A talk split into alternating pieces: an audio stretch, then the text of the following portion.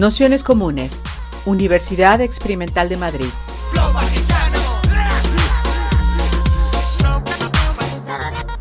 Toda la información en nuestro canal de Telegram Nociones Comunes o en nuestra web traficantes.net barra formación.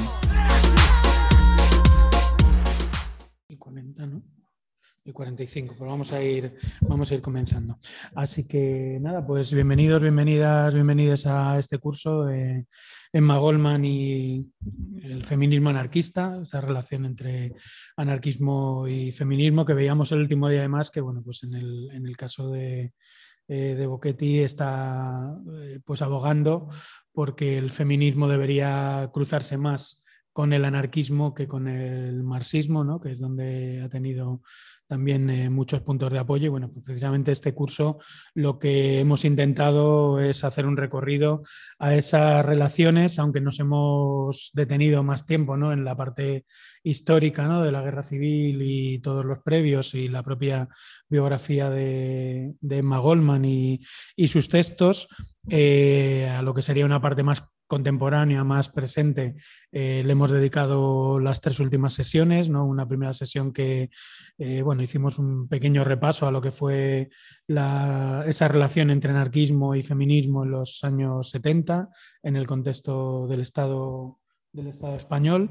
Y, y, luego, bueno, pues el último debate que, que, tuvimos, que fue a partir de, bueno, pues una propuesta de tres textos que relacionan feminismo, anarquismo, eh, clase y, demás, y del que sacamos una, una, serie de preguntas que hicimos en un, en un documento que le hemos pasado a, a, Laura, y bueno, pues con un poco la intención de tener esta, esta última sesión que, que la habíamos titulado algo así como anarquismo y feminismo hoy, ¿no? Es decir, como intentar traer así de golpe y porrazo pues muchas de las cosas que hemos hablado a una, a una sola sesión, pero bueno, con la intención de que sirviese también de, para pensar pues algunas, algunas conclusiones. Eh, Laura Macaya es eh, compañera, militante libertaria, feminista, narcosindicalista, experta en abordajes interseccionales de las violencias de género y participa en un colectivo, asociación que se llama Genera, Asociación en Defensa de los Derechos y las Libertades Sexuales y, de Género.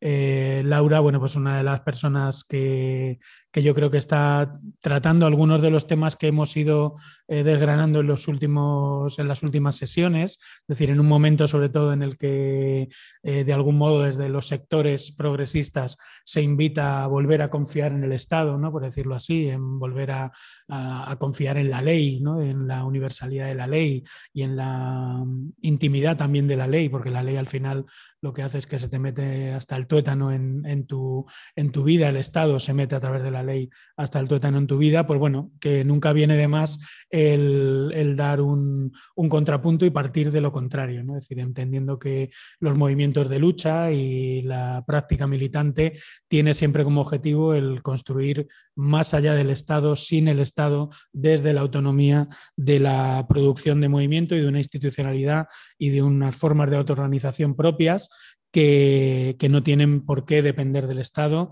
y no tienen que basar tampoco su acción en demandar cosas al, al Estado. ¿no? Este tipo de debates han salido, como vimos en los textos que propusimos, a través de las distintas eh, leyes de en este caso la, la, ley del CSI o eh, otras que, que, se han ido, que se han ido debatiendo en los, últimos, en los últimos años, pero no solo, es decir, tienen que ver con también entender el feminismo como un eh, espacio desde donde se piensa no solo la cuestión de la violencia machista, sino donde se puede pensar también la economía, el urbanismo, el cómo se compone la, la ciudad y al fin y al cabo también retrotraernos desde ese lado a, a muchas de las cosas que hemos visto, ¿no? Es decir, esta eh, hoy se ha sumado a la, a la, sesión Laura Vicente, lo que Laura intentaba, eh, explicaba a través de esa idea de la revolución en femenino en los años 30, ¿no? una revolución dentro de la revolución eh, que, que, yo creo que siempre es, es inspiradora porque muchas veces eh, lo revolucionario queda demasiado encorsetado, como encapsulado, ¿no? es decir, es como siempre un punto de, llegada, no es un punto final cuando debería ser lo contrario, ¿no? la, revolución debería ser el principio de, debería ser el principio de, todo.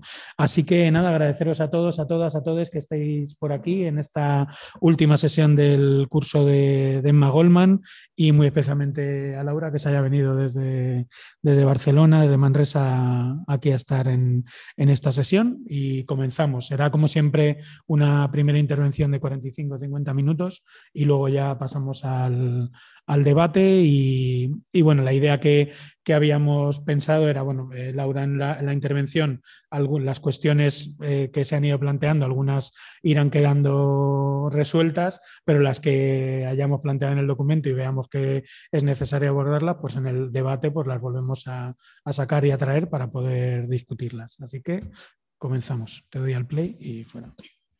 Vale, pues gracias Pablo por la presentación y por el marco también ¿no? de, empezar la, intervención y el nexo también que se hace con el resto de, sesiones. ¿no? Em, bueno, realmente al final vamos a acabar hablando hoy de la cuestión del punitivismo, especialmente ¿no? y las preguntas que se habían elaborado y que, me, devolvieron respecto a la, lectura de textos tenían mucho que ver con toda la cuestión el papel de la ley y el papel del Estado para resolver eh, cuestiones relacionadas con la violencia y el feminismo, ¿no? que ha sido como bastante mi tema de, especialización y de militancia y de casi de obsesión en, este, en estos últimos años. ¿no? Eh, todo ello viene también porque yo me dedico a acompañar procesos de recuperación a personas que han sufrido eh, violencias de género, ¿no? también desde hace muchos años, en casas de, dirigiendo una casa de acogida, acompañando los procesos, diseñando también metodologías innovadoras para acompañar esos procesos de forma eh, mucho más liberadora que la que nos ofrecen muchas veces las normativas estatales y las que nos ofrecen los marcos Em, incluso de, acompañamiento institucional, estatal y demás, pero bueno, muchas veces dentro de esos propios marcos. ¿no?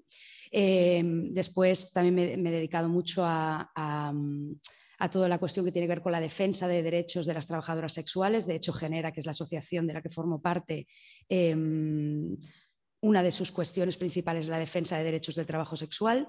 Y bueno, todo esto también un poco para, para, para explicar, ¿no? de, aparte de otras muchas cuestiones, de mi militancia y activismo en el marco del movimiento libertario y de mm, cómo eh, también haber vivido de cerca la represión ¿no? a través de determinados de los últimos eh, golpes represivos, como fue Pandora, fue Piñata, también otras experiencias ¿no? y medir también eh, bueno, ¿no? qué afectación tiene en nuestras vidas el Estado, qué afectación tiene la violencia, de qué forma el Estado favorece o no es connivente con esas violencias, bueno, ¿no? también la reflexión, la reflexión sobre todo ello, ¿no? pero sobre todo en relación con el feminismo, y es una cosa que, comentaba ahora Pablo, que, me da mucha entrada ¿no? y que iba a empezar por ahí, eh, en esa relación entre la cuestión... Eh, Em, del derecho penal, pero también del derecho y la relación con, la crítica del anarquismo. ¿no?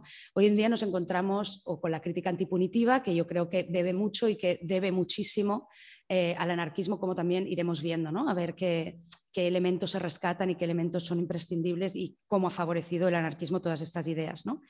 Em, nos encontramos en el feminismo en un momento del imperio legal, ¿no? O sea que, em, y se ha visto con la reciente em, con toda la reciente discusión mediática, política sobre la cuestión de la ley del solo sí es sí, ¿no? de si la cuestión de si habían penas, si se rebajaban las penas de algunos delitos, en algunos de los supuestos, a través de, ¿no? de, no de, la, de la aplicación concreta Em, de la ley, ¿no? de toda la cuestión de esas horquillas en determinados supuestos y de cómo las horquillas a la baja habían supuesto em, que se excarcelaran o que se rebajaran em, penas de, incluso de personas que ya estaban cumpliendo condena. Bueno, en fin, ¿no? como toda, toda esta cuestión ¿no? y todo este Em, toda, esta, em, toda esta locura que nos exige también este nivel ¿no? de especialización y que a veces eh, yo ya hace mucho tiempo y que lo hemos comentado ¿no? varias veces entre compañeras y compañeros y compañeras, toda la cuestión que tiene que ver con las feministas estamos últimamente todo el tiempo hablando de la ley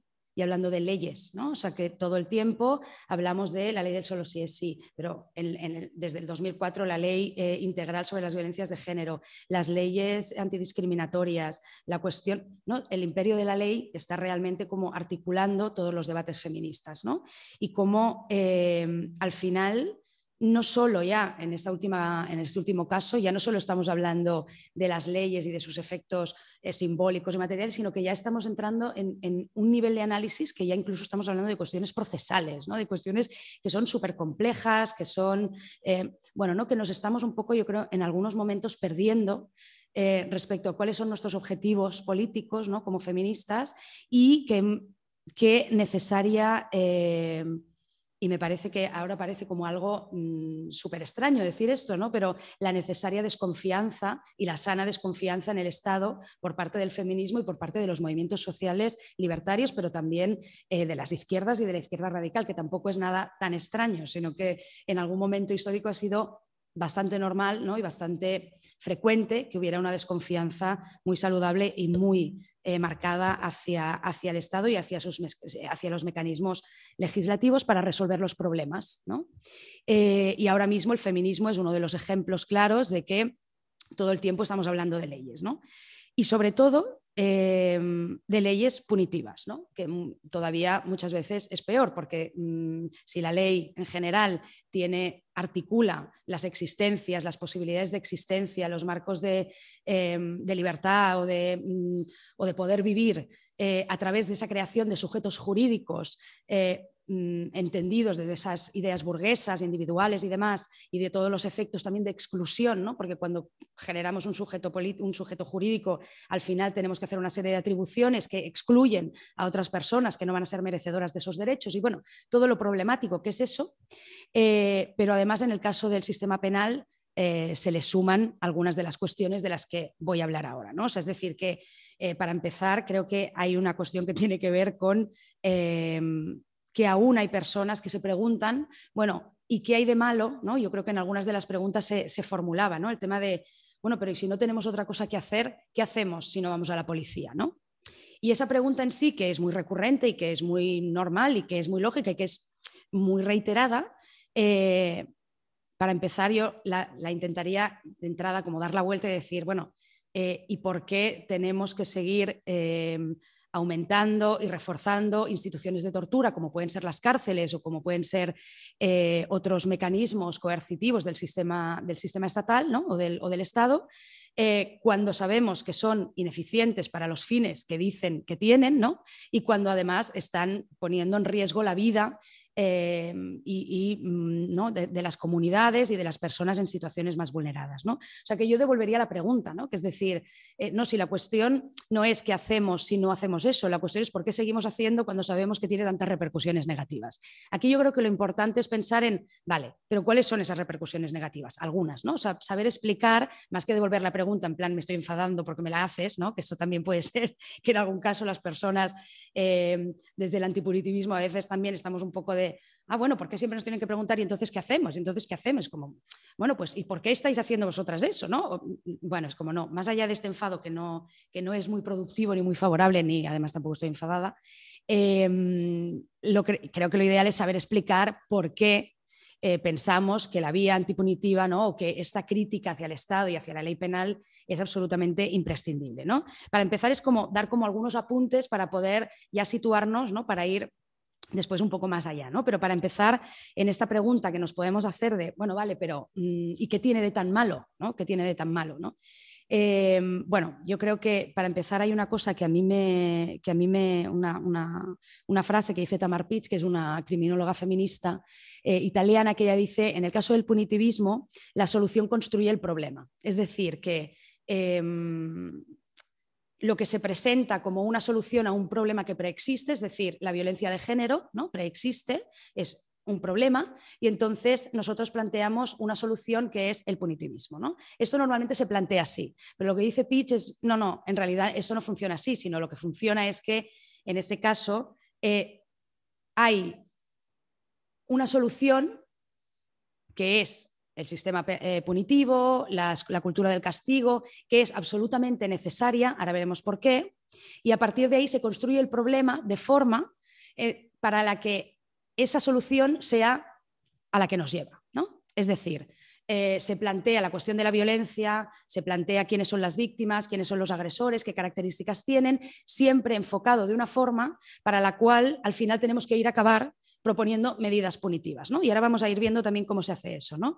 Em, pero ¿por qué decimos que el punitivismo es algo que, aunque se construye como solución a un problema que Mm, parece que le preexiste, en realidad está construyendo el problema y en realidad lo que es súper necesario es que exista el punitivismo. Bueno, para empezar, porque de una de las cuestiones... Em, eh, una de las cuestiones que se apuntan con la cuestión del aumento del punitivismo ¿no? de, los últimos, de las últimas décadas, sobre todo generalizado, pero hablaremos sobre todo en Europa, en Estados Unidos, pero también en los marcos eh, de Latinoamérica, también lo han hablado criminólogas y feministas y juristas de esos contextos. ¿no? Em, el punitivismo es un eh, elemento absolutamente indispensable del desarrollo de las políticas neoliberales. ¿no? Es decir, que en el momento en el que se desmantelan los sistemas del bienestar, ¿no? y esto es un análisis partiendo de Loic Waquan, que lo analiza muy bien eh, en, varios, en, varios, de sus libros, pero que profundiza mucho en ello ¿no? y que muchas personas lo, hemos tomado a partir de aquí, es esta idea de que em, el aumento de la inseguridad, ¿no? de la sensación de inseguridad, de la ansiedad producida por esas pérdidas de eh, por ese aumento de la precariedad, por ese desmantelamiento de sistemas básicos de protección, de derechos básicos, eh, por esa pérdida de referencias o por esa pérdida incluso de eh, valores familiares tradicionales que, como, que nos daban una referencia de quiénes eran los hombres, quiénes eran las mujeres, cómo se relacionaban, qué funciones tenían unos y otras. Eh, esa pérdida de referencias también respecto a, em, exacto, ¿no? bueno, pues a toda esta cuestión de ese aumento de la precariedad. Y cómo ese aumento de la precariedad debido a ese desmantelamiento de los sistemas de bienestar ha generado un nivel de ansiedad y de inseguridad que es necesario ocultar que evidentemente está relacionado con eso, ¿no? Y es mucho más fácil decir caer, eh, bueno, caer no, sino promover una, eh, lo que se ha denominado como una particularización del riesgo. Es decir, eh, decir que esos riesgos derivados de esas políticas mm, precarizantes, eh, que nos generan inseguridad, que nos generan ansiedad, que nos generan malestar, es decir, señalar a unas personas y colectivos concretos como los causantes de esa inseguridad y de esa ansiedad en lugar de aceptar o de ver que realmente esas configuraciones políticas, económicas y demás están en el origen de muchos de, nuestros malestares. ¿no? Pero es mucho más fácil señalar a grupos, individuos concretos como causantes Em, precisamente em, de, esa, de, ese malestar. ¿no? Es lo que se ha llamado, y de paso, evidentemente, ocultar las causas y las responsabilidades de toda esa ansiedad, malestares, precariedad, etc. ¿no? Eh, es lo que se ha llamado, pues efectivamente, individualización del riesgo, particularización del riesgo, eh, que acaba señalando a colectivos eh, o individuos concretos que además normalmente acaban estando marcados por los, bueno, según criterios racistas y clasistas de las racionalidades neoliberales. ¿no? esto es una de las cuestiones por las cuales se ve que el punitivismo es un elemento absolutamente indispensable para el desarrollo de eh, las sociedades y de las, y de las políticas neoliberales. ¿no? Eh, otro de los elementos, ¿no? que ya lo hemos nombrado de alguna forma. Eh, desde, esto lo explica David Garland desde, desde, hace bastantes años, hay como una especie, y de hecho, probablemente hablando ya simplemente en una cuestión del sentido común o de los sentidos compartidos, sabemos, hay un acuerdo implícito en el que sabemos que todo el mundo sabe no solo la sociedad civil, sino incluso las personas responsables políticas, saben que em, el aumento de la punitividad o la pena no tiene los fines de acabar con los delitos. Es decir, que no disuade, ¿no? que en principio esa función de la pena que estaría centrada en disuadir de, los delitos o disuadir, en este caso, de la violencia de género, eh, no hay ninguna evidencia empírica que apunte a que mm, el hecho de aumentar los delitos o el hecho de aumentar las consecuencias de los actos delictivos eh, tenga alguna repercusión en la disminución del, delito, ¿no? Y que por tanto vemos que no tiene un efecto disuasorio, ¿no? Sino de hecho todo lo contrario, que muchas veces lo que genera es más, eh, es más, es más crimen o es más violencia o es más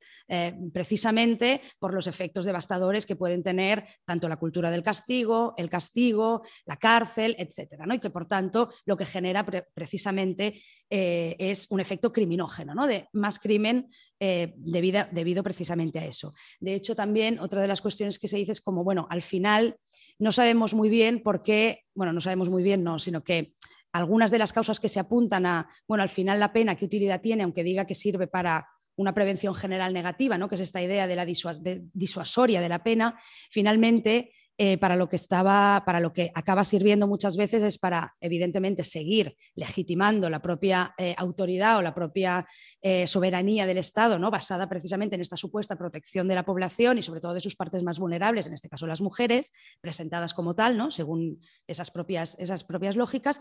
Y luego también esa cuestión que tiene que ver con esa política emotiva, expresiva, en la cual la pena sirve más para poder expresar el odio, el rechazo y la venganza que nos genera la persona que comete el delito o la persona que comete un acto, una, violencia, que no tanto para ir a abordar las causas. ¿no? O sea, es decir, que no, eh, eh, la finalidad de abordar las causas de la violencia no está entre las finalidades o los objetivos de la ley penal. ¿no? Y por tanto, aquí también tenemos como otra otro elemento, ¿no? Eh, también como otro elemento, pues que efectivamente em, es altamente selectivo, yo creo que ya lo hemos ido apuntando, ¿no? Es decir, como lo apuntaba antes cuando decía con esa particularización del riesgo se tiende de forma reiterada a, apuntar a que los causantes de nuestros riesgos normalmente son personas pobres, personas racializadas, personas que ocupan el espacio público pero no deberían ocuparlo o lo ocupan de una forma en la que no es la que deberían ocuparlo y como muchas veces... Em, evidentemente el sistema penal no se aplica de la misma forma ni sobre las mismas personas, ni sobre todas las personas, ni sobre todas las zonas, ni sobre todos los barrios, ni es decir, y como además se penan más las, conductas que más llevan a cabo las personas pobres. ¿no? O sea que eh, a partir de determinado momento, cuando eh, hay determinadas, ¿no? y esto también a grosso modo lo explico, ¿no? pero cuando hablan de cómo eh, determinadas conductas se van convirtiendo en delitos, coincide mucho con esta cuestión que tiene que ver con em, la idea de que la gente debe vincularse a un salario. ¿no? La gente se tiene que vincular a un salario, la gente tiene que em, de alguna forma favorecer es la emergencia de la clase emergente burguesa, etcétera, y por tanto dedicarse a un trabajo muy concreto y estar sometida al, salario, y se empiezan a considerar como mm, incorrectas, como delictivas, eh, actuaciones de subsistencia o acciones de subsistencia Em, que hasta ese momento, eh, pues bueno, quizá no eran consideradas ni siquiera como delito o no como una infracción de ese, tipo. ¿no? Y por tanto es como, como vemos la necesidad también de ir em, condenando a la gente, o sea, como, como, esa idea de que el sistema punitivo al final condena a la gente o bien a enmarcarse en un marco de salario, del salario en contextos súper explotados, o bien a, estar condenada a la, exclusión, a la persecución, eh, a la marginalidad, etcétera, ¿no? Em, una de las cosas también que quería decir con la cuestión esta del altamente selectivo, eh, para, poner un ejemplo que creo que se ve muy claro, y no solo es del sistema penal, sino por ejemplo de otras normativas que también tienen un carácter eh, castigador o punitivo, es eh, en Genera hace unos años se hizo un estudio respecto a cómo estaba impactando en las trabajadoras sexuales de calle em, la, puesta en marcha de la ordenanza cívica. No, sé si aquí, bueno, no sé, no, seguro que aquí también hay una ordenanza cívica de uso del espacio público en la cual se regula los usos eh, correctos del espacio público ¿no? en función de los intereses, evidentemente, de determinadas clases sociales, de, determinadas, eh, de determinados intereses. Eh, pues en Barcelona, cuando se puso en marcha, lo que pasó era que una de las cuestiones, y eso pasa en, casi todas las, ordenanzas, una de las cuestiones que se perseguían y que se multaban era el ofrecimiento de servicios sexuales en la vía pública. ¿no? Se castigaba de diversas formas. Eh, una de las cosas que nos acabamos dando cuenta es que las multas se concentraban, pero con un porcentaje em, exageradamente alto, que era de, más del 70%, las multas se concentraban en el barrio del Raval, que es uno de los, el distrito de, Ciudad Bella, que es una de las zonas eh, más, em, más, trabajadoras, más pobres, dijéramos, de, de la ciudad de Barcelona. Y además, en el caso del trabajo, de las trabajadoras sexuales de calle, eh, se concentraban en aquellas trabajadoras sexuales que más parecían putas, por decirlo así, es decir, que tenían una, una presencia eh, que más parecían putas, y aquí entramos en mujeres trans, mujeres racializadas, pero también se concentraban especialmente las multas en mujeres víctimas de trata. ¿Por qué? Porque eran las mujeres que menos posibilidades de movimiento tenían. O sea que normalmente cuando aparecía la policía, ¿no? o sea, la, Guardia Urbana en este caso, eh, muchas trabajadoras sexuales se iban directamente. O cuando la policía hacía ese primer intento de mm, que en un momento determinado, luego ya se, quitó, pero en un momento determinado tenían que eh, hacer un primer aviso y entonces la trabajadora sexual tenía que irse de ese espacio. ¿no? Después eso se eliminó y evidentemente incluso mientras estaba tampoco se cumplió. Pero eh, cuando se daba el aviso incluso, o la gente se iba antes, o cuando se daba el, aviso, la gente que tenía posibilidad de moverse, las mujeres que tenían posibilidad de moverse, se movían. Las trabajadoras, eh, las, em, las mujeres víctimas de trata, evidentemente tenían mucha menos posibilidad de, moverse y por tanto eran las que acumulaban más multas. ¿no? Por tanto, vemos cómo al final el sistema eh, punitivo, castigador y las lógicas del castigo acaban afectando de forma mucho más negativa a las personas en situación de mayor vulneración de derechos, ¿no? porque se aplican de forma desigual y el sistema penal actúa de forma altamente selectiva para reprimir también pues, determinadas conductas o determinadas eh, formas de existencia. ¿no? Y por último, una de las cuestiones, y ahora entraremos un poco más en todo ello, ¿no? porque, pero una de las cuestiones que mm, vamos a desarrollar después mucho más es la cuestión de que el sistema penal y la cultura del castigo es una tecnología de género. Es decir, que actúa también a un nivel de producir feminidad normativa. ¿no? Y ahora después veremos también eso cómo se produce. ¿no? Es decir, que tiene un efecto en cómo, como comentaba Pablo también, ¿no? esta cuestión de cómo nos entra la ley, pues cómo nos entra hasta el punto en el que al final acabamos interpretando nuestras propias existencias, lo que somos, cómo vivimos determinadas experiencias a través de los discursos disponibles que nos da la ley. ¿no? Entonces eso también es como bastante complejo. Vamos a ver, eh, bueno, y bastante problemático. ¿No? Vamos a ver un poco... Eh, especialmente ¿no? ¿Cómo, cómo, se traduce eso. En cualquier caso, con estos cuatro elementos, ¿no? o con estos cuatro o cinco elementos que muy básicos, em, y que al final muchos hacen referencia a esos lemas ¿no? también de las, de las movidas y de los movimientos anticarcelarios que hemos dicho mil millones de veces eh, en las cárceles los ricos nunca entran y los pobres nunca salen, pues al final el resumen es un poco ese, tiene bastante verdad, ¿no? porque al final... Em, es bastante verdad, aunque parezca un lema de los anarquistas y las anarquistas locas en las puertas de las prisiones, al final es como, tiene bastante de realidad, porque además después hay estudios empíricos que, lo, que lo, demuestran. ¿no? Eh, lo que es inaceptable es que haya un feminismo que se esté planteando actuar de forma prioritaria en esta línea, ¿no? en una línea punitiva que lo que está haciendo es favorecer todo esto que estamos diciendo, ¿no? entre otras cosas, pero algunos de estos elementos. ¿no? Em, cabría hacerse la pregunta, porque hay gente que se enfada mucho ¿no? cuando preguntas lo de el feminismo es punitivo, ¿no? Eh, o afirmas el feminismo es punitivo o una parte del feminismo evidentemente es punitiva, eh, pues efectivamente sí.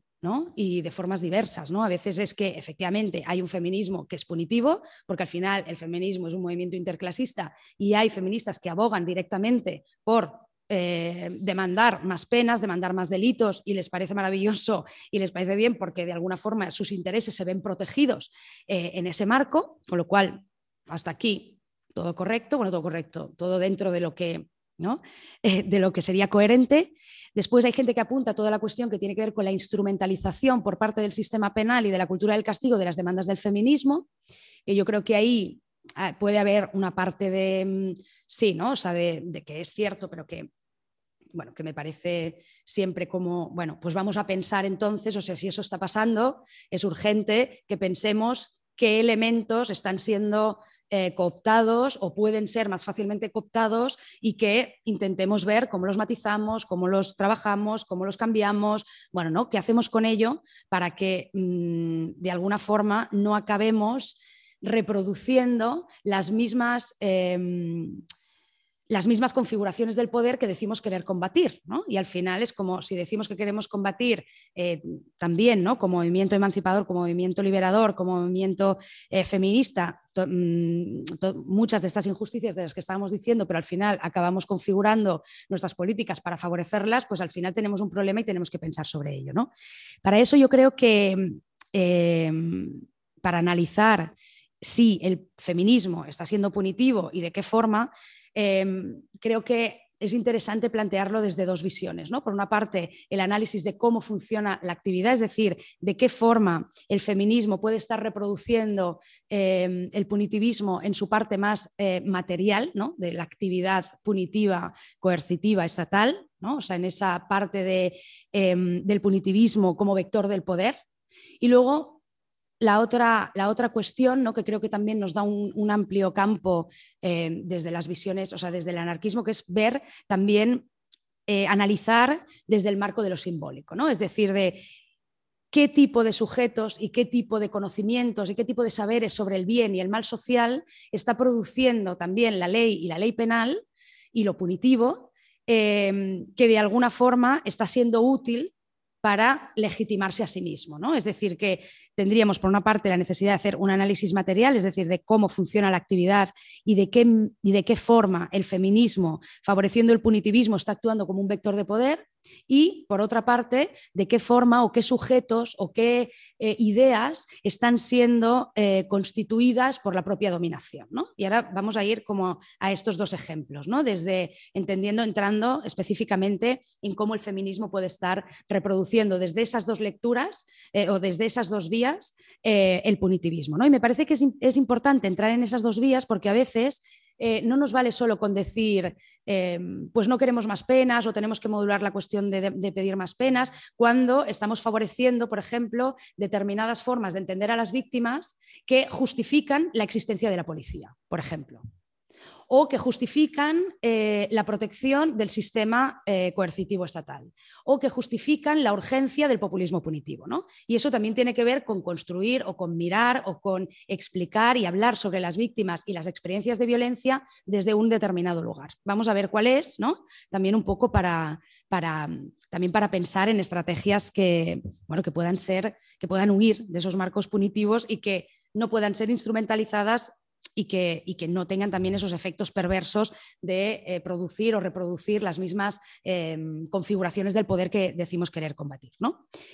Respecto a la cuestión concreta de ese refuerzo del aparato eh, del, sistema coercitivo estatal, ¿no? en lo que tiene que ver con el desarrollo de la propia actividad punitiva por parte del sistema penal, lo que está claro es que Mm, han habido demanda de más penas, de más delitos, de más encierro y de más censura por parte de determinados eh, feminismos. De hecho, ahora ya decimos de determinados feminismos, pero mm, en determinado momento ahora porque todo el mundo está tomando, ¿no? estamos tomando más conciencia de que eso el feminismo no lo puede hacer, alegrarse por eh, que hayan más penas más altas, alegrarse porque se refuerce el sistema coercitivo estatal, pero aún así no podemos situarlo solo en un determinado feminismo liberal, burgués, etcétera, sino que todo eso está también permeando, como también veremos, eh, en nuestros propios movimientos y en nuestros propios espacios. ¿no? Pero está claro que hay una clara demanda o una clara tendencia a pedir em, el aumento de penas, el aumento de delitos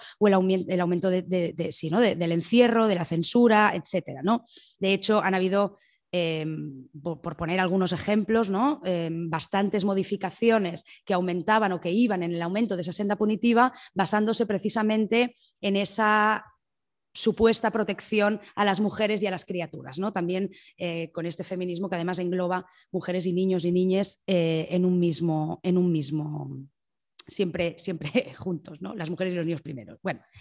Em, por ejemplo, la modificación del Código Penal del, año 2015, que introdujo em, la, prisión permanente revisable para los casos em, en, los que se había cometido homicidio, asesinato, pero en los que también se había dado un delito contra la libertad sexual, por ejemplo, es decir, la introducción en el Código Penal de la cadena perpetua revisable fue muy, estuvo muy centrada en eh, encerrar de por vida a esos supuestos depredadores sexuales ¿no? o a esos depredadores sexuales, o sea, estuvo muy basado precisamente en la protección de las mujeres. Eh, en esa misma modificación del Código Penal eh, se incorporó eh, las, em, se, o sea, se, estableció la aplicación automática de medidas de seguridad para personas que habían cometido delitos contra la libertad sexual. Eso es decir, que una persona que ha cometido un delito ha cumplido condena ha cumplido toda la condena recaída en sentencia, una vez sale, se le aplica de forma automática algún tipo de medidas de seguridad como puede ser la libertad vigilada. Todo eso también en eh, defensa de, y en protección de las mujeres o de las potenciales víctimas, ¿no? Cosa que es decir, que también basándose en esa idea de la protección de las mujeres. Otra cuestión, la ley Mordaza o la ley de seguridad ciudadana, a través de sanciones administrativas, por ejemplo, em, considera como infracción administrativa cuestiones también que tienen que ver con proteger a las mujeres del exhibicionismo ante personas adultas. ¿no? que ya aquí también vemos ya un elemento eh, muy regulador respecto a lo que es correcto o no en la sexualidad, ¿no? Porque, bueno, lo del exhibicionismo ante personas adultas, pues bueno, primero tenemos que ver si es muy grave como para multarlo y luego tenemos que ver si eso ataca a alguien cuando estamos ante una persona adulta. De hecho, eh, hace poco estaba, yo aparte de todo esto, yo también eh, diseñé el protocolo No Cayem, el protocolo del Ayuntamiento de Barcelona contra las agresiones em, sexuales en espacios de ocio nocturno privado. Y luego también eso se extendió a espacios públicos. ¿no? Entonces, en una de las formaciones que habían personas que trabajaban en, espacio público con todo el tema de mediación eh, y demás, servicios de mediación comunitaria, claro, me decían, es que tenemos un problema porque hay una persona en la playa eh, hay un hombre en la playa que, eh, claro, todo el tiempo tenemos que denunciarlo, todo el tiempo se lo tiene que llevar la policía porque es un tipo que va a la playa y aparte de ponerse a mirar, pues bueno, ¿no? O sea, pues se masturba o está desnudo mirando, etcétera, ¿no? Entonces, claro, tenemos un problema porque ya no sabemos qué hacer con él, porque, claro, mm, se lo llevan, lo detienen, eh, pero claro, luego vuelve otra vez, ¿no? Y claro, yo pensaba, imaginaos la escena, ¿no? Sea, esta persona era una persona que evidentemente mm, le pasaban cosas. O sea, le pasaban cosas. ¿sí? O sea, mm, entonces me imaginaba a mí, por ejemplo, ¿no? a las personas usuarias de una playa nudista en el centro de Barcelona, eh, que son usadas para detener prácticamente a diario a una persona que probablemente está en una situación bastante vulnerable y bastante excluida. Es decir, yo no, digo que nos tenga que resultar agradable que venga cualquier pajillero a una playa nudista en las que estamos tomando el sol. O sea, esto no, no, estoy diciendo que esto sea ni agradable ni que no tengamos que hacer nada. Ahora bien, que seamos cómplices de que a esta persona que claramente tiene problemas de muchos tipos probablemente y que reitera en una conducta claramente asocial, claramente mm, reprobable, claramente... ¿Sí? ¿No? O sea, y que favorezcamos que esa persona se la lleve cada día a la policía, pues hombre, me parece que como mínimo es para cuestionarnos qué estamos haciendo y para qué estamos sirviendo, ¿no? Porque, mm, y ahí también evaluar eh, qué lugar de poder está ocupando cada cual en ese momento, cuál es la situación en la que se está dando esa supuesta violencia, es decir, como también valorar las violencias, si es que eso es una violencia, que yo no lo creo, no, no lo concibo así, pero en cualquier caso, si eso es algo que nos puede atacar o que nos puede resultar molesto, también hacer una valoración en la cual se midan qué poderes están actuando en ese momento, qué relación y reequilibrio de poder podemos hacer para ver si realmente es necesario que contribuyamos a que esta persona acabe detenida cada día con las miles de multas que debe tener, que nunca pagará, que nunca podrá pagar y a saber qué consecuencias está teniendo en su vida. Bueno, en fin, ¿no? Eso que es decir que era, bueno, por poner em, un ejemplo, ¿no? De esta cuestión de eh, la sanción administrativa, la ley Mordaza y la cuestión del, exhibicionismo. ¿no? También a través de la ley Mordaza, de hecho, se están multando trabajadoras sexuales eh, porque también es otro de los elementos que se incluye en la ley Mordaza. ¿no? Eh, por último, por ejemplo, la Ley Orgánica de Garantía Integral de la Libertad Sexual, que por mucho que efectivamente nos alegramos de que hayan supuestos en los que se permita rebajar, eh, rebajar algunas penas o excarcelar a algunas personas, o sea, no nos parece especialmente problemático, pero a pesar de eso sigue teniendo un marco punitivo en el, en el momento en el que incorpora un nuevo delito de acoso callejero. Em, que de hecho recientemente hablaba Miren Ortubay y decía que es como, bueno, es puramente derecho simbólico, porque, y es otro de los efectos que después hablaremos, ¿no? de las consecuencias también de lo punitivo hacia las víctimas, generar falsas expectativas de protección. Es decir, que tú estás eh, diseñando, lo estás eh, tipificando como delito el acoso sexual callejero, cuando mm, ya es difícil demostrar el acoso en, los contextos hasta, que hasta ahora estaban regulados como, como, infracciones penales, ¿no? o, sea, como, como, delitos, que era en el ámbito laboral, en el ámbito educativo y en el ámbito de prestación de servicios, ya es tremendamente difícil demostrar el acoso en esos contextos, no te digo nada de lo difícil que va a resultar para las víctimas o para las personas que sufran esa situación de acoso, demostrar un acoso puntual en un contexto eh, público, eh, ¿no? es decir, que, que, requiere una cierta reiteración, que requiere, bueno, ¿no? que es como otra vez se va a poner eh, esa necesidad de ver cómo las víctimas o las personas supuestamente construidas como víctimas bueno, pues demuestran esa situación, con lo cual es como, bueno, se habla del el carácter puramente simbólico de la normativa y de los efectos también perversos en cuanto a las falsas expectativas que se generan en las víctimas, ¿no? Y finalmente, evidentemente, todo esto se permea en las prácticas, que llevamos a cabo en nuestros propios movimientos. es decir, que como las expulsiones, como los scratches, como eh, los exilios de, personas que han agredido en nuestros contextos o en nuestras comunidades políticas, afectivas, eh, vecinales, del tipo que sea, acaban siendo también solucionadas estas situaciones de violencia a través precisamente de, em, esas políticas punitivas. Que muchas veces Em, de hecho, tenemos que entender que no funciona. O sea, es decir, sabemos perfectamente que hacer eso no resuelve el problema. Que pasa lo mismo en lo punitivo, en los marcos de nuestros movimientos, pasa exactamente lo mismo que en el marco, exactamente lo mismo, no, no, pero me refiero en el sentido de que lo mismo que pasa en el sistema penal. Es decir, que al final em, sabemos que no sirve para abordar las causas de la violencia, pero lo seguimos haciendo. ¿no? Y muchas veces se acaba convirtiendo en aquello mismo que David Carlin apuntaba de la función, muchas veces que acaba teniendo la pena, que tiene que ver con expresar, cuando aplicamos muchas veces estas medidas punitivas o estas políticas punitivas, lo que nos sirven es para expresar el odio y el rechazo que nos generan eh, las personas que agreden o bien para seguir manteniendo una cierta em, idea de que estamos haciendo algo dentro de los movimientos respecto a la violencia. ¿no? Entonces, como no, no, no, o sea, cuando hacemos esto, cuando hacemos este tipo de, em, eh, de, abordajes de la violencia, yo lo puedo entender, es decir, yo puedo entender que haya alguien que se enfade muchísimo o que nos enfademos muchísimo y que no queramos ni ver a esta persona, ¿no? O sea, yo hasta cierto punto estos sentimientos como empatizar a nivel emotivo lo puedo llegar a entender. Lo que sí que si lo hacemos, tenemos que entender que estamos haciendo eso, no solucionando el conflicto, ni solucionando la violencia, ni mejorando la vida de la víctima. ¿No? Creo que, yo creo que eso muchas veces es importante tenerlo en cuenta. ¿vale? Yo lo hago por otros motivos, que es expresar mi rabia, pero no es el motivo de solucionar el conflicto que nos ha surgido en este momento en nuestro colectivo, en nuestro movimiento, en, nuestro, en nuestra comunidad de vecinas, lo que sea. ¿no? Pero es decir, vale, mm, entendiendo que no estamos yendo a la causa. ¿no? Y ahora entramos ya también, bueno, ¿no?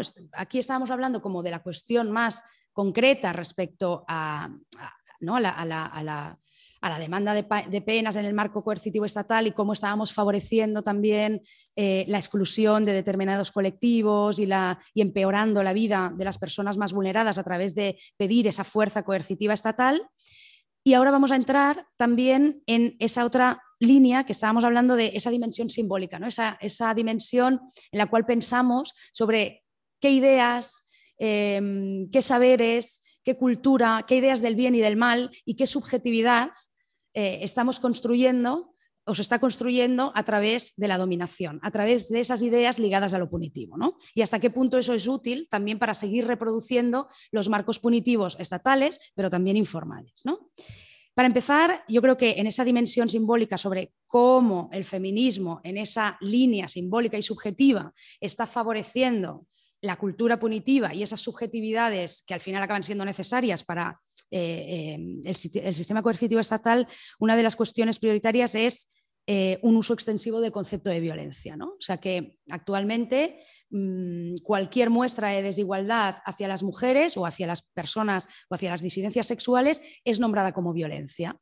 Entonces, hemos perdido los marcos de la discriminación, o sea, elementos analíticos como pueden ser la discriminación, la explotación laboral, la discriminación por razón de género, eh, la reproducción del sexismo, la explotación ¿no? O sea, como todas esas herramientas de análisis que formaban parte también de los feminismos se han perdido en pos de denominar absolutamente todo eh, como violencia, ¿no?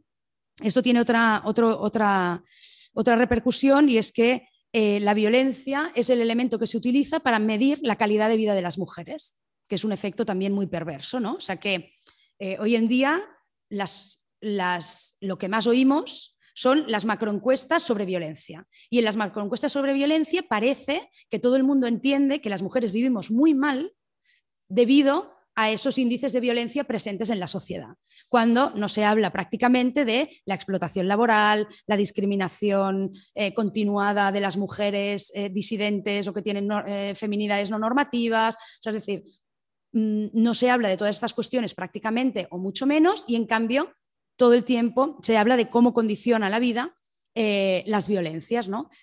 Además, entendiendo violencias cuestiones muy amplias. De hecho, por poner un ejemplo, en la última macroencuesta de violencia del Ministerio de Igualdad, eh, se denominaban, se contabilizaban como violencias desde, evidentemente, las violencias graves, como puede ser, o sea, desde los homicidios, desde las violaciones, desde tal, hasta una mirada lasciva.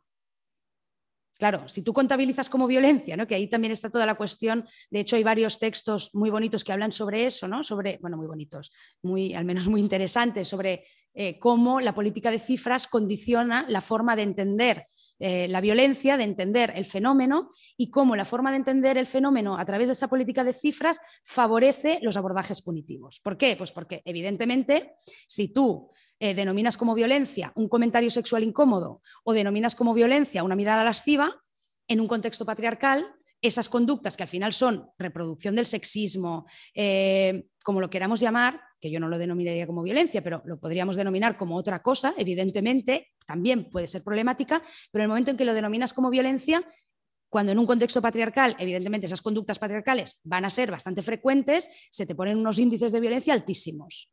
Y por tanto, todo eso favorece un estado de emergencia, un estado de excepcionalidad, un, un estado del terror, que muchas veces alimenta precisamente todas esas tendencias hacia el irracionalismo, hacia el conservadurismo y, en última instancia, hacia las medidas punitivas. ¿no?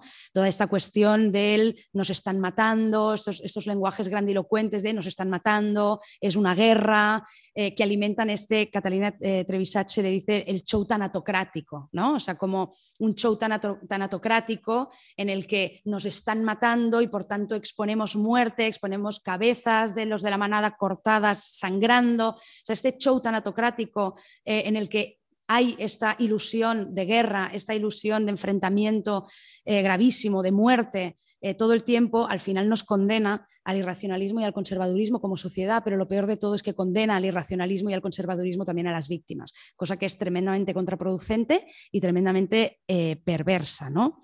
porque favorece precisamente un efecto que tiene que ver con la construcción de cómo, de la subjetividad de las víctimas, ¿no? de la subjetividad de las eh, mujeres ya esencializadas prácticamente como víctimas solo por el hecho de, ser mujeres. El otro día, bueno, el otro día leía una entrevista en, el que, en la que alguien decía que todos los hombres podían ser potencialmente agresores y que si lo que une a las mujeres es el hecho de ser potencialmente víctimas, lo que une a los hombres es el hecho de ser potencialmente agresores. Evidentemente, ese planteamiento del marco eh, ya evidentemente mm, nos enfoca a una esencialización de la agresividad, de la irrefrenabilidad de los impulsos sexuales masculinos y a una eh, construcción de la subjetividad eh, femenina y del sujeto femenino hipervictimizado, temeroso de la sexualidad, susceptible sexualmente, inapetente sexual, bondadoso, sincero, con toda esa serie de atribuciones ¿no?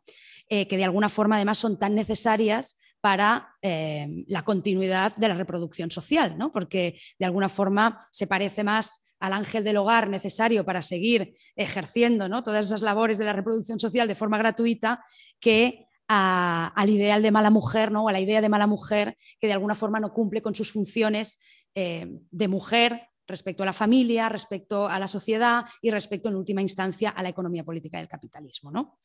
Em, como ejemplos de cómo se construye eh, a través del feminismo esa subjetividad o a través de algunos feminismos y a través de algunas normativas eh, consideradas o planteadas como feministas, ese sujeto femenino hipervictimizado, temeroso de la sexualidad, susceptible sexualmente, inapetente sexual.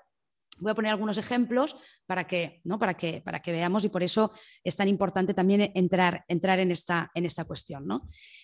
Eh, para empezar, por ejemplo, em, una de, las, cuestiones donde, em, bueno, voy a entrar en, algunos de los elementos que plantea la, ley del solo sí es sí. ¿no?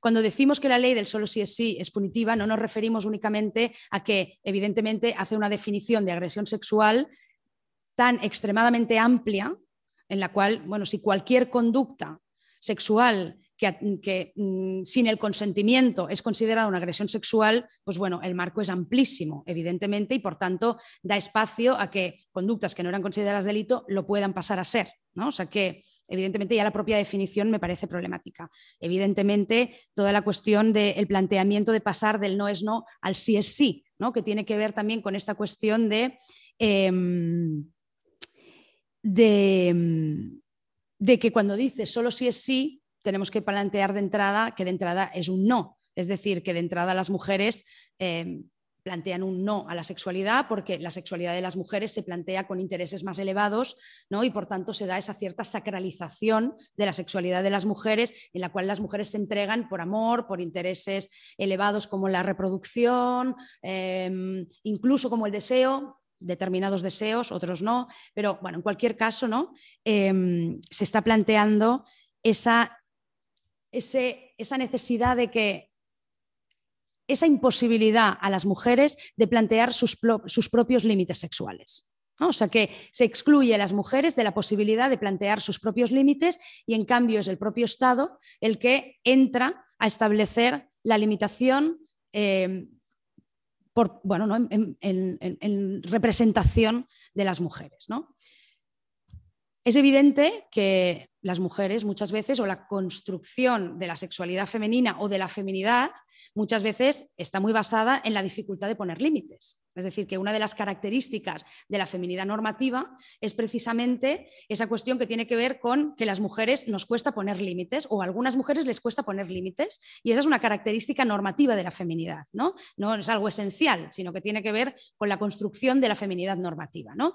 Eh, no sé si estaréis de acuerdo o no, pero vamos, yo tengo un montón de amigas y un montón de mujeres que me dicen, em, bueno, las horas de terapia que, que tenemos que dedicar a poner, aprender a poner límites a nuestras madres, a nuestras parejas, a nuestros hijos, hijes, hijas, a nuestros jefes, a quien sea, pero esa dificultad de establecer límites, ¿no? Y por tanto, en lugar de empoderar a las mujeres que históricamente han sido desempoderadas en la posibilidad y en la capacidad de poner límites para que los pongan, en lugar de eso no. O sea, sustituimos a las mujeres en su posibilidad y en su potencia para que venga el sistema estatal, para que venga el Estado a imponer los límites por ellas. ¿no? Y eso me parece absolutamente problemático. Sin nombrar de que además eh, cuando se nos niega la posibilidad de poner límites, también se nos niega la posibilidad de explorar, porque los límites los aprendemos, o sea, cuáles son nuestros límites, dónde los ponemos, cuánto de amplios son, eh, qué nos gusta más o qué no. Todo eso lo podemos aprender si exploramos. Y para explorar hay que hay que correr riesgos para explorar, para saber, para disfrutar o para... Pueden pasar cosas que no nos gusten especialmente, evidentemente. Eso es así. O sea, no estoy hablando de violencias, lo digo porque eh, ahora cuando se habla de sexualidad de las mujeres solo se habla de violencias. Yo no estoy hablando de pueden pasar cosas en el sentido de te pueden agredir. Bueno, efectivamente, en un marco heteropatriarcal como en el que vivimos, donde la violencia está presente, te pueden agredir, pero no estoy hablando de eso. Estoy hablando en el que en el ámbito de mm, relacionarse, de follar, de eh, explorar deseos, evidentemente se dan momentos en los que hay cosas pues, que no nos gustan, que pasan cosas en las que probarás, no probarás, irás un poco más allá, irás menos allá y aprenderás también cuáles son tus deseos, dónde están tus límites, pero sin esa posibilidad de explorar, negarle la posibilidad a las mujeres tanto de explorar como de poner límites, es algo absolutamente contraproducente y que lo único que hace es alimentar la idea de las mujeres como eh, seres absolutamente temerosos de la sexualidad, susceptibles sexualmente y que evidentemente solo se entregan por intereses elevados, pero nunca em, por una cuestión instrumental, por puro placer, por ganar una apuesta o por ganar dinero o porque la inviten a un cubata. O sea, eso es impensable para la sexualidad de las mujeres y de hecho esto me liga también a una cuestión que tiene que ver con em, qué formas nos están em, aportando o se nos está, están siendo, están, están disponibles para interpretar las experiencias de violencia sexual. Em, cuando cuando pasó, cuando estaba eh, discutiéndose toda la cuestión del caso de la manada, salió una, salió una, bueno, se estaba hablando de todo el cuestionamiento que se estaba haciendo a la víctima de la manada respecto a si, eh, como no se estaba resistiendo como no había una resistencia evidente, en realidad era consentido o estaba siendo cómplice de la agresión, bueno, de la agresión de, la, de, esa relación, etcétera, ¿no? Y se estaba cuestionando todo eso eh, con la mejor intención Mm, salió una carta, se publicó una carta de mm, dos mil y pico psicólogos y psicólogas en las que hablaban de que la paralización, no sé si la leísteis, ¿eh? pero que la paralización en contextos de violación o en contextos de alto riesgo, pero en este caso de violación, era una reacción completamente normal y natural por parte de las víctimas, ¿no? Y que de hecho había, hablaban, ¿no? Y esto salió en el periódico de Cataluña, no si salió en algún otro medio,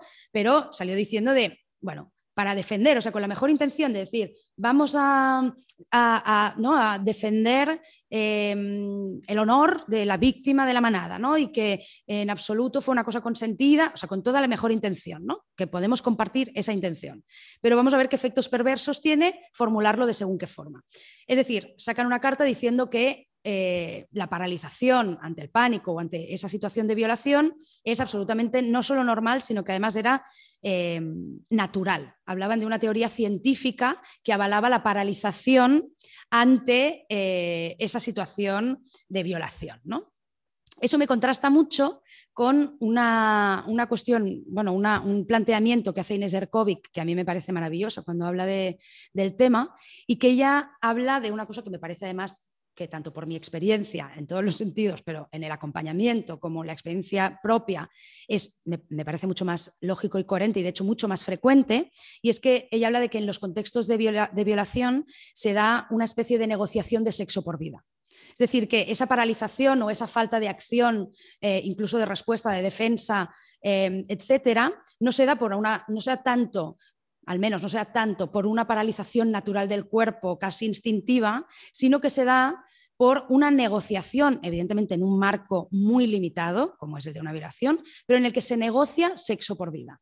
Es decir, se cede, entre comillas no de se cede, ¿eh? pero se cede, ella dice exactamente, se cede la vagina a cambio de no resultar muertas o heridas o lesionadas físicamente, porque al final el miedo último en un contexto de violación suele ser el daño físico, la muerte, el asesinato, etc. ¿no?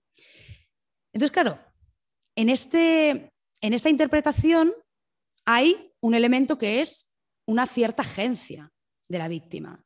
Claro, hay una agencia en la cual la víctima decide, decide en un marco muy limitado, pero es muy importante también mantener esa, esa, esa dignidad de la víctima de, no, no, ha establecido unos mecanismos de resistencia y de defensa en ese contexto y en ese contexto el mecanismo de resistencia y de defensa era precisamente negociar su vagina por vida. ¿no? Pero claro, ahí se ponen, eh, se ponen en evidencia algunas cuestiones que son absolutamente reprobables para las mujeres, como puede ser la instrumentalidad. O sea, el, hecho de sacrificar la vagina, el templo sagrado de las mujeres, ¿no? según esas lecturas sacralizadas de la sexualidad de las mujeres y de los cuerpos femeninos, se pone en duda que las mujeres sacralizan la vagina. Bueno, no lo sé. En cualquier caso, son capaces de negociarla en un contexto en el que está en juego su vida. ¿no?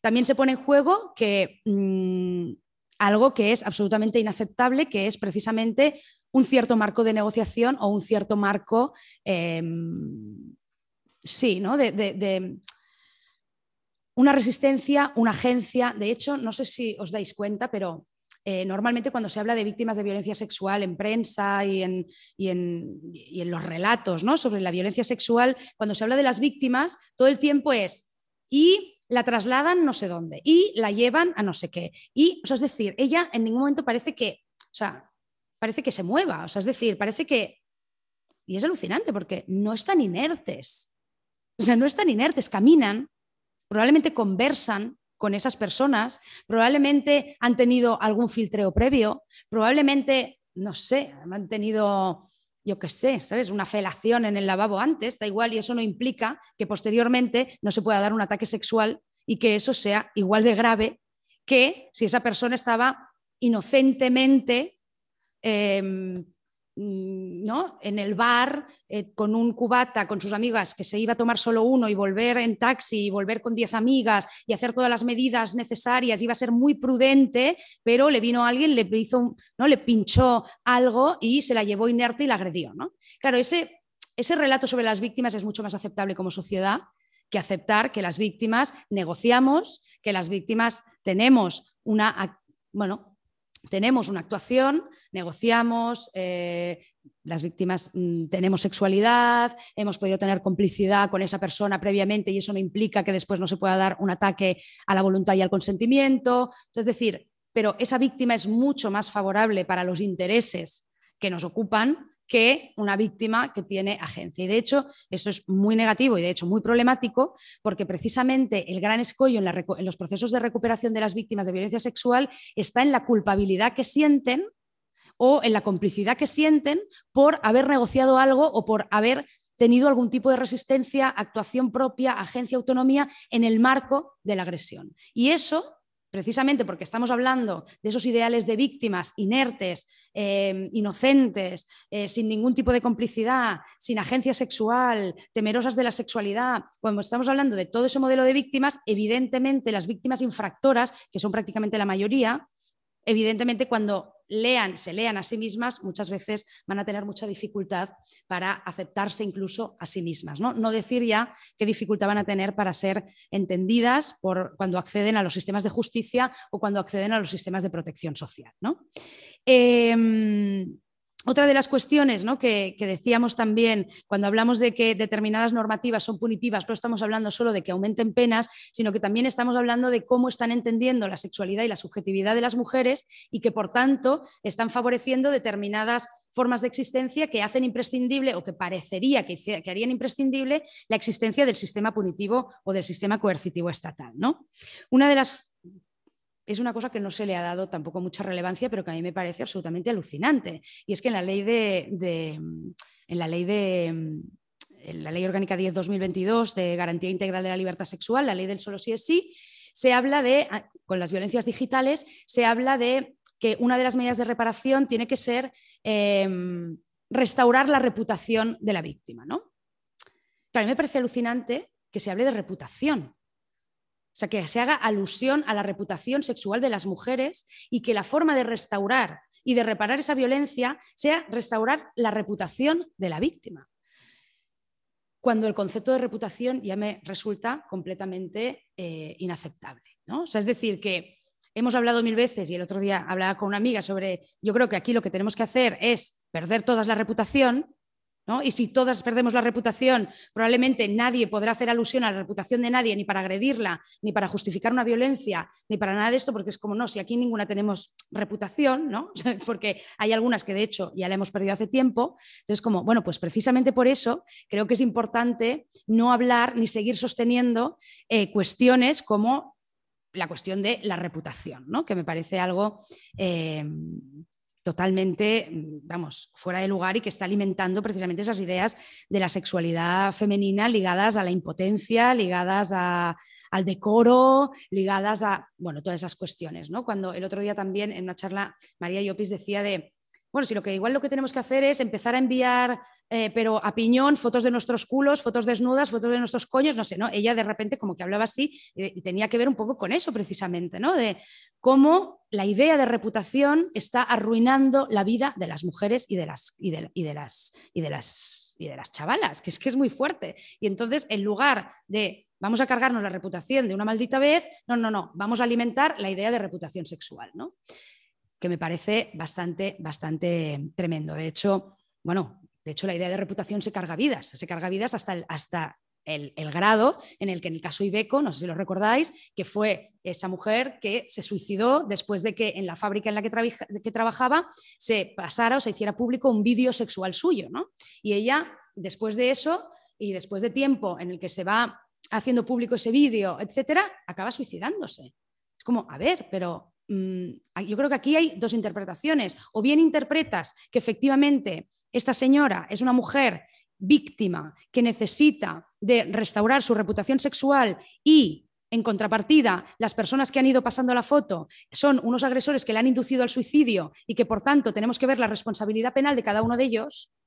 Claro, esto es, esto es tremendo. a mí me parece que es tremendo. Primero porque además desoye completamente el funcionamiento de este tipo de cosas. Es decir, eh, pasar una foto o pasar un vídeo, evidentemente puede ser malintencionado y puede tener intenciones de daño y puede tener intenciones em, claramente ofensivas y claramente agresivas. Ahora bien, también en muchos de los casos, esa difusión de vídeos o ese pasar vídeos o ese pasar fotos de ligues o de mm, partes del cuerpo o de, mm, también tiene que ver con hechos totalmente en los que no se están pensando las consecuencias. Es decir, yo dudo que todas esas personas que en un momento dado pasan una foto o pasan un vídeo tengan la finalidad de que alguien muera o de que alguien tenga unas repercusiones gravísimas en su existencia hasta el punto en el que la tiene cuando se daña la reputación sexual de, una, de una mujer en un contexto determinado. Yo creo que muchas veces no hay una intención de dominio ni de violencia, sino que, bueno, hay actos obviamente mm, poco cuidadosos, obviamente que pueden exponer a la gente, pero que también tenemos que pensar también sobre nosotras mismas. Es decir, eso de construirnos en contraposición a los hombres y que los hombres son los únicos que hacen ese tipo de conductas y que las mujeres nunca han pasado una foto de un amante suyo desnudo, bueno, aquí también tendríamos que verlo, ¿no? Porque también me parece eso muy cuestionable y también dotar de unas atribuciones de bondad a las mujeres que me parece también... Mm, eh, bueno, ¿no? pues como muy problemático y que, que, nos pone en un lugar de, excelencia absolutamente, eh, bueno, que no se puede acabar ni cumplir, ¿no? Eh, bueno, esto, no sé, ¿no? Como un poco de algunas de las ideas, también evidentemente a través de la ley abolicionista, ¿no? de cómo las leyes abolicionistas sobre la prostitución, sobre el trabajo sexual, sobre considerar a las, a las trabajadoras sexuales únicamente como víctimas, también de alguna forma están favoreciendo todas estas ideas. Y por tanto, cómo todo ello lleva como consecuencias este refuerzo del sistema coercitivo estatal, eh, pero no solo, sino sobre todo ese refuerzo de la feminidad clásica, de la feminidad tradicional, de eh, la constricción sexual de las mujeres, de la heteronormatividad, de eh, los intereses de la economía política capitalista, puesto que esas mujeres son muy necesarias precisamente para esa reproducción social, cómo todo eso está generando también efectos desempoderantes en las víctimas, ¿no? en cuanto a esos relatos de irrecuperabilidad eh, y cómo claro, evidentemente si tú mm, defines las corporalidades de las mujeres como sagradas, como em, sexualidades en las que la mínima desavenencia, incluso una mirada puede dañarlas, efectivamente lo que estás haciendo es desempoderar, lo que estás haciendo es incluso eh, plantear la irrecuperabilidad del daño, porque evidentemente muchos daños se pueden dar y se van a dar. Ahora bien, si tú eh, tienes unas nociones respecto al cuerpo de las mujeres, de sacralización eh, y demás, pues evidentemente el impacto en esa, de una intromisión ilegítima en el cuerpo de las mujeres pues va a resultar todavía más fatal y con esos tintes de irrecuperabilidad. Genera, como ya hemos dicho también, falsas expectativas en las víctimas, por lo que decíamos, ¿no? expectativas de protección cuando finalmente eh, ni siquiera en los casos más graves vemos cómo... Mm, se acaba protegiendo a las mujeres. De hecho, yo me acuerdo de cifras eh, en cuanto a la aplicación de la Ley 1 del 2004, que ha servido también como modelo, ¿no? O sea, la Ley 1 del 2004 de medidas eh, de garantía de, medidas integrales contra la violencia de género, la Ley Estatal de Violencia de Género. Eh, aparte de que no ha sido correctamente evaluada ni valorada en su aplicación, también ha generado muchas falsas expectativas en el sentido de que habían un nivel y unos porcentajes de denegación de órdenes de protección altísimo, incluso en, casos súper graves. Y eso lo veíamos las personas que acompañábamos los procesos de recuperación. Es decir, que estás generando falsas expectativas de protección eh, a las víctimas. ¿no? De hecho, otra de las cuestiones que no he dicho, pero que me parece también muy importante respecto a cómo la ley eh, del solo sí es sí está replicando la ley 1 del 2004 es que se ha prohibido también la mediación, ya estaba prohibida en casos de violencia de género. Em, en contextos, cuando hubiera violencia de género de 1 del 2004, ahora también se ha prohibido la mediación en los casos que recoge la ley del solo sí es sí, es decir, la ley eh, de, sí, la ley del solo sí es sí, ¿no? que es como es comúnmente denominada. Claro, prohibir la mediación quiere decir que tú estás prohibiendo la mediación sin plantear si esa violencia es continuada, es puntual, eh, mm, qué nivel de impacto ha tenido en la víctima, cuánta intencionalidad había también por parte de esa persona que agrede, si el agresor está dispuesto a reparar o no, si la víctima está en un momento en el que quizá puede negociar los marcos de, mm, ¿no? de lo que sea para mejorar su existencia y, claro, y además es profundamente racista y profundamente clasista porque efectivamente lo que sabemos las personas que acompañamos violencias es que las mediaciones, aunque no queramos y aunque sean fuera de los marcos de los sistemas de protección en violencia o fuera de los marcos del sistema coercitivo estatal, esas mediaciones se acaban dando, se acaban dando mediaciones familiares, se en muchos contextos eh, culturales y en muchos contextos eh, ¿no? de, diversos y se acaban dando y muchas veces las mujeres en esos contextos están desprotegidas, están menos acompañadas, están, tienen menos posibilidades de negociar, ¿no? porque, claro, están fuera de la ley, están fuera de los marcos de lo que el feminismo blanco reconoce como favorable para un proceso de recuperación, es decir, ¿no? que también ahí se está construyendo en la imposibilidad de mediación, se está construyendo un marco en el que las mujeres son construidas y las víctimas son construidas como indefensas, pero además también como incapaces de saber lo que quieren para poder negociar, ya de entrada, ya de entrada en todos los casos, cosa que no es aplicable en todos los casos, pero además se está impidiendo algo que es absolutamente necesario para, por ejemplo, pensar otras formas de administrar la justicia que no sea únicamente la ley penal o el marco de la cultura punitiva. ¿no? O sea que es un elemento indispensable para pensar procesos, por ejemplo, de justicia restaurativa, transformativa, etcétera. ¿no? Y que por tanto ahí tenemos también eh, otro problema a la hora de pensar cómo vamos, si no, hacer las cosas, que es la gran pregunta, ¿cómo vamos, si no, hacer las cosas? ¿no? A todo esto tenemos también otras consecuencias que tienen que ver con la exclusión de las infractoras, em, con una, moralización de los derechos, es decir, con atribuir a los derechos eh, con atribuir a los derechos características morales de las víctimas, es decir, que las características morales, sexuales, de comportamiento de las víctimas se ligan a la idea de que son merecedoras de esos derechos y por tanto se excluye a las infractoras y se moralizan derechos que tendrían que venir simplemente por decir, bueno, tú has vivido esta situación y no tiene que ver ni con lo buena que seas, ni con lo sexualmente promiscua que seas, ni con los polvos que hayas echado antes. O sea, esto no nos importa, no tiene absolutamente nada que ver con los derechos que vienen asignados ¿no? o que te vienen dados por un estatuto de víctima, a pesar de todas las dificultades que, como bien decíamos, tiene el establecer un marco de derechos en el cual siempre va a haber una serie de atribuciones en las cuales vamos a dejar fuera a, determinadas personas. ¿no? Y por tanto, eso siempre va a estar, esa tensión siempre va a estar presente. ¿no? Eh, por supuesto, una criminalización de la masculinidad ¿no? y una criminalización en la cual además parece que eh, se da por hecho que se puede excluir a los hombres de las comunidades, cuando evidentemente hay muchos feminismos o hay muchas personas que han dicho y muchas activistas que han dicho nosotras no podemos prescindir de los hombres de nuestra comunidad porque son necesarios, por ejemplo, para luchar eh, por nuestros derechos laborales en no sé dónde, o son imprescindibles para luchar contra el racismo. Eh, que es un elemento, por ejemplo, de opresión que nos une, Y por tanto no podemos prescindir de los hombres de nuestras comunidades, o sea, no podemos generar unas comunidades en las que excluíamos a los hombres de entrada por esa hipercriminalización muchas veces de las conductas eh, masculinas.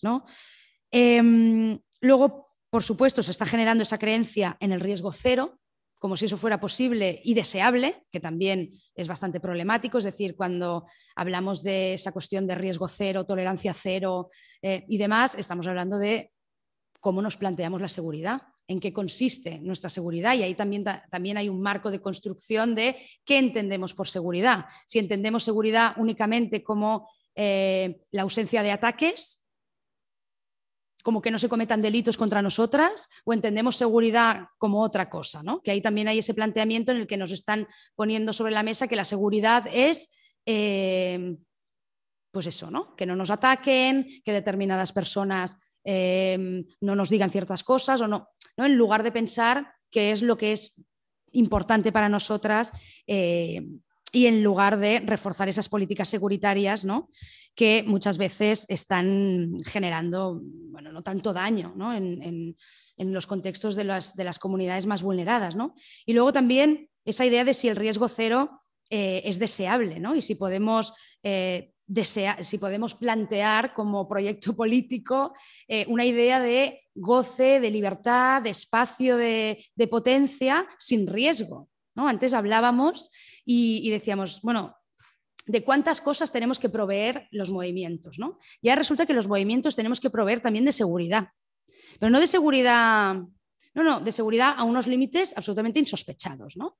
Claro, yo creo que, y aquí ahora me voy también ¿no? a la parte de la cuestión eh, libertaria, ¿no? que creo que es importante, eh, cómo se ha abandonado el marco de la libertad. ¿no? El marco de la libertad prácticamente eh, se ha dejado para una interpretación de la derecha ¿no? y una interpretación de que la libertad es o bien la libertad empresarial y económica o bien la libertad licenciosa de un eh, sujeto individualista que no tiene vínculos con nadie. ¿no? Claro, eso es un concepto muy limitado y muy concreto de la libertad, ¿no? pero creo que el anarquismo tenía otro concepto de libertad que tenía también que ver con precisamente eh, completamente el goce, con esa potencia de vida ¿no? y, con, y con, todos con todos esos, esos, elementos que parece que ahora están completamente castrados a la hora de pensar eh, las estrategias políticas y de pensar en cómo nos pensamos como sujetos también en, esos, en, esas, en esas configuraciones. ¿no? Cuando hablamos de política no punitiva estamos defendiendo no hacer nada, ¿no? Volvemos otra vez a lo mismo. Parece que cuando excluyes de, del, esquema la cuestión penal o la cuestión legislativa o el marco estatal, parece que, bueno, pues entonces no hacemos nada, ¿no? Eh, aquí nadie se responsabiliza y entonces no se hace nada. Bueno, nadie está hablando de no hacer nada, ¿no? De hecho, es bastante, es bastante curioso eh, porque de hecho normalmente el no hacer nada es ir a denunciar. O sea, es decir, no quiere decir, a mí yo nunca cuestiono eh, el, itinerario personal que una persona que haya sido víctima de violencia quiera escoger dentro de su proceso. Es decir, evidentemente, nunca voy a cuestionar si una persona denuncia, incluso en algunos casos, para algunas cosas, en el contexto actual, pues ¿no? Eh, puede ser incluso necesario, mm, no sé, ¿no? O sea, que aquí hay muchos matices, ¿no? Pero en cualquier caso, muchas veces el no hacer nada como sociedad y el no hacer nada como ni como sociedad, ni como movimientos, ni como eh, personas, ni como activistas. Muchas veces el no hacer nada tiene que seguir con lo mismo que hay, que es el sistema penal y cómo nos ha em, quitado toda la posibilidad de actuar y de gestionar nuestras vidas y nuestros propios conflictos. Con lo cual, muchas veces el no hacer nada es mm, ir directamente eh, seguir con ese marco del sistema coercitivo estatal. ¿no? Por tanto, sí que hay de sí podemos...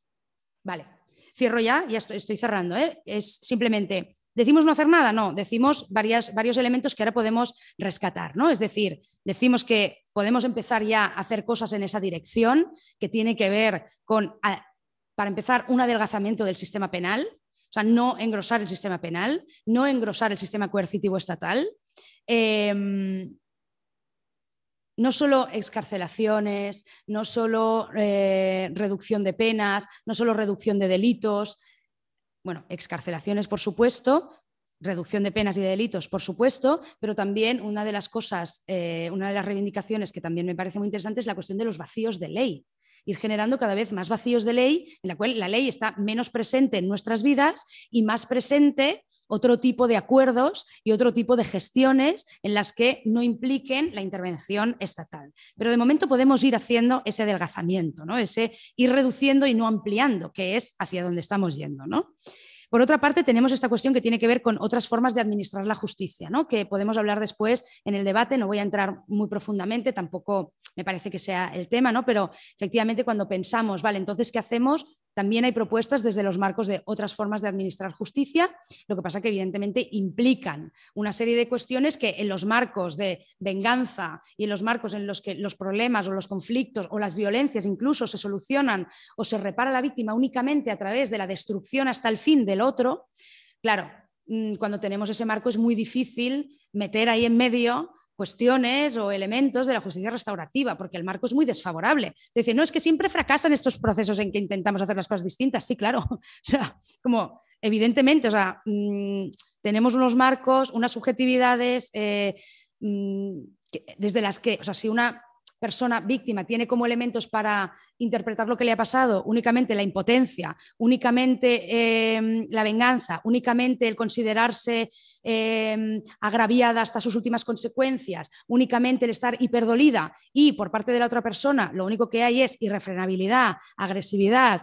reactividad, eh, imposibilidad de empatía y se construyen esos dos elementos, ¿no? sobre todo en los casos de la violencia de género. Se construyen esos, esos dos elementos de esta forma, ¿cómo vas a pensar en un proceso de justicia transformativa que, sea exitoso con esos dos sujetos que tú ya estás condicionando para que eso no funcione.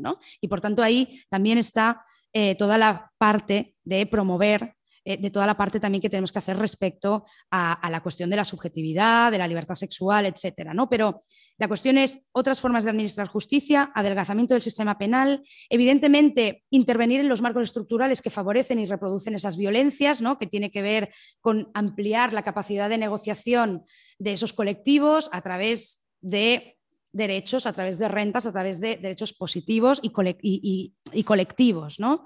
Em, es la mejor garantía también para poder promover esa libertad y esa disidencia sexual que es indisociable, porque evidentemente lo que no vamos a decir es la gente que asuma riesgos sexuales de forma absolutamente indiscriminada y sin ningún tipo de, bueno, pues no es lo mismo asumir riesgos en según qué campo en el que nos puede favorecer el goce, de que nos puede favorecer la exploración, cuando sabes que hay cuestiones que tienes garantizadas, que hacerlo cuando además no tienes acceso a la vivienda, no tienes eh, con qué dar de comer a tus hijos, no tienes em, ni siquiera papeles, no es decir, que no es lo mismo ¿no? Mm, poder asumir riesgos en un contexto, en, una situación que en otra. ¿no? Y por tanto, creo que es absolutamente imprescindible eso, pero también es imprescindible otra cuestión que tiene que ver con entendiendo que el marco de los derechos también es un marco perverso en el cual al final estamos hablando de derechos em, que se vinculan también eh, o sea, que se vinculan a una serie de atribuciones que se hacen a esos sujetos jurídicos y en toda la perversión de que hay algunas personas que nunca van a poder acceder a ese marco de derechos, creo que también, y también para generar otros marcos de posibilidad política y, comunitaria, creo que es muy importante también eh, generar desde nuestros propios contextos para reforzar las comunidades proyectos propios de subsistencia, proyectos de asesoramiento y de acompañamiento a esas violencias, eh, proyectos educativos que promuevan también otras formas de existencia y que promuevan exactamente esa cuestión de la libertad y de la disidencia sexual eh, y otros relatos para poder enfrentar las violencias, porque al final estamos ofreciendo relatos a las víctimas que solo las condena al sufrimiento eterno y eso me parece absolutamente inaceptable, ¿no? O sea que al final eh, es, bueno, de hecho es inaceptable que cuando sale la sentencia de la manada se escojan determinados relatos de determinadas víctimas para decir o para resaltar que cuando sale una sentencia injusta, porque evidentemente hay, una, hay un sistema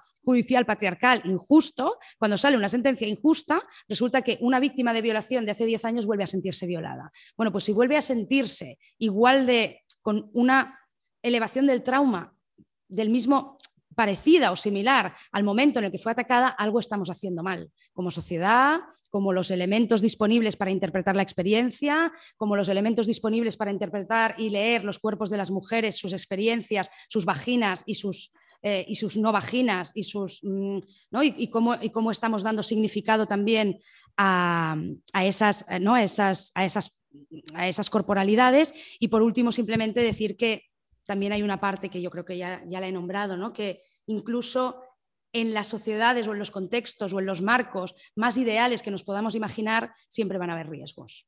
O sea, es decir, que incluso aunque tengamos, sí, Mira, Mitu Saniel dice, en sociedades más igual, en su libro de violación dice, en sociedades más igualitarias eh, hay menos violencia, hay menos, ¿no? menos índices de violencia, hay... Em, sí, ¿no? O sea, como que se bueno, ¿no? Como que la gente pues está mejor, lógicamente, ¿no? Entonces, em, pero incluso, ya no digo en los marcos actuales, incluso aunque nos imaginemos el contexto más ideal posible de y más idílico y más revolucionario y más de todo, van a haber situaciones de conflicto y van a haber personas que dañen. Y por tanto, hay una parte que también tenemos que asumir, el riesgo. Es decir, aceptar que vivimos, hay riesgos que quizá no tenemos que asumir, pero hay riesgos que siempre vamos a tener que asumir. Y es que relacionarse, comunicarse, follar, amarse, conlleva riesgos y creo que es absolutamente imprescindible que mm, aceptemos que Mm, bueno, que, es importante, evidentemente, que se dote a la gente de recursos y de, em, y de que la gente tenga posibilidades de existencia, que tenga marcos educativos, que tenga marcos de crianza, que tenga marcos de seguridad en, esos, en ese tipo de sentido, para que en los momentos en los que pasen esas situaciones, evidentemente podamos asumir el riesgo porque lo que tenemos que ganar es mucho más que lo que tenemos que perder. Y no asumir el riesgo, o sea, yo prefiero, sinceramente, ¿no? Asumir el riesgo incluso en un contexto idílico de eh, las posibilidades de que se puedan dar esas situaciones o esos ataques eh, que vivir en unos contextos donde se favorecen las instituciones de tortura. ¿no?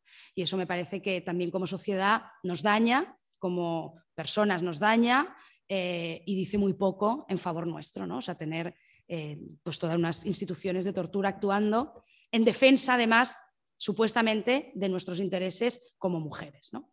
Entonces, bueno, me parece que es bastante cuestionable, pero aquí lo dejo. Muy bien, pues muchas gracias, eh, Laura, y nada.